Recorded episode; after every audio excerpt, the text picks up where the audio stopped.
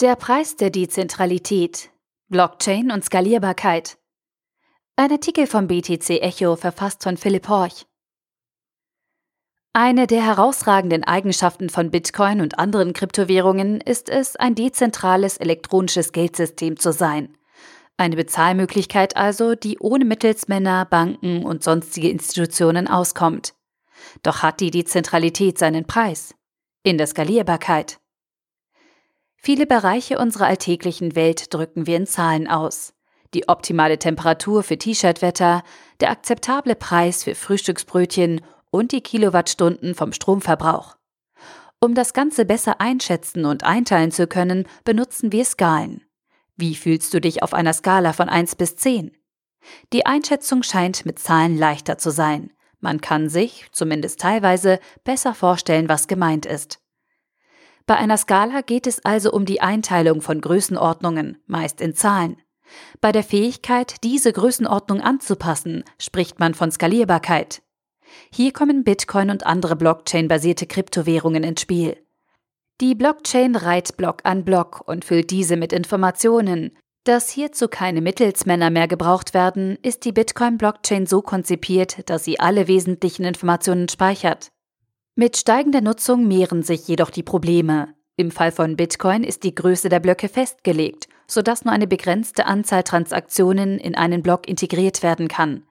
Wenn nun deutlich mehr Transaktionen Teil der Blockchain werden sollen, entsteht ein Stau. Der Mempool. Das hat zur Folge, dass man hohe Transaktionskosten für eine bevorzugte Behandlung verlangen kann. Bitcoin hat also vor allem im Bereich der Mikrotransaktionen seine Probleme. Zu technisch? Hier kann man das oft angeführte Kaffeebeispiel zur Rate ziehen.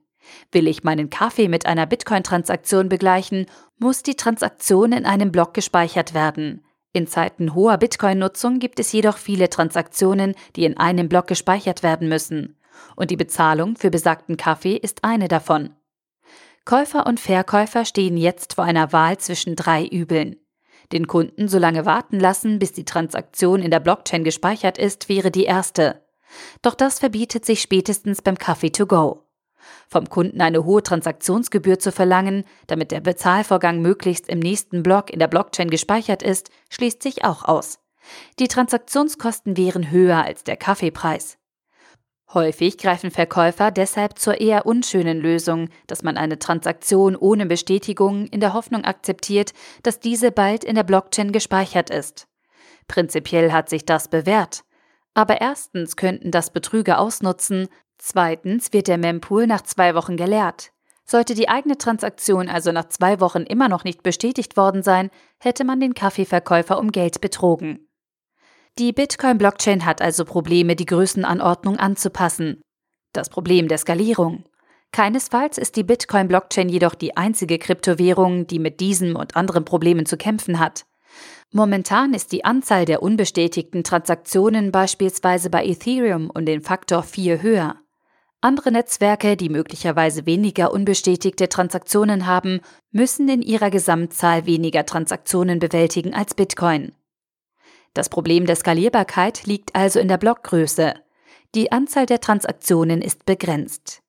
Eine Möglichkeit, dieses Problem zumindest kurzfristig zu lösen, ist die Blockvergrößerung. In der Vergangenheit gab es mehrere Versuche von Teilen der Community, genau das zu tun. Da es aber keine Einigung in der Community gab, kam es zu einer Abspaltung, einer Fork, die heute Bitcoin Cash heißt. Ein weiterer Lösungsansatz bietet hier die Implementierung von Segregated Witness. Dieses Bitcoin-Update geht das Skalierungsproblem von mehreren Seiten an. Zum einen kann man ohne eine Veränderung der Blockgröße mehr Transaktionen in einen Block integrieren.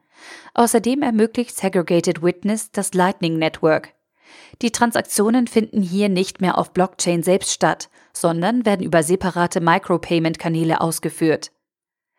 Alternative Ansätze versuchen das Problem mit anderen Blockchain-ähnlichen Strukturen zu lösen. Beispiele hierfür sind das Tangle von IOTA, Hashgraph, die Blockchain Lattice von Nano oder die Auslagerung von Transaktionen auf Sidechains.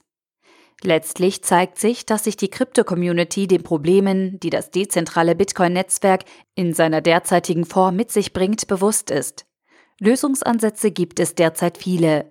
Welche sich durchsetzen werden, bleibt abzuwarten. Bis dahin bleibt es mal wieder, man kann es nicht anders sagen, spannend.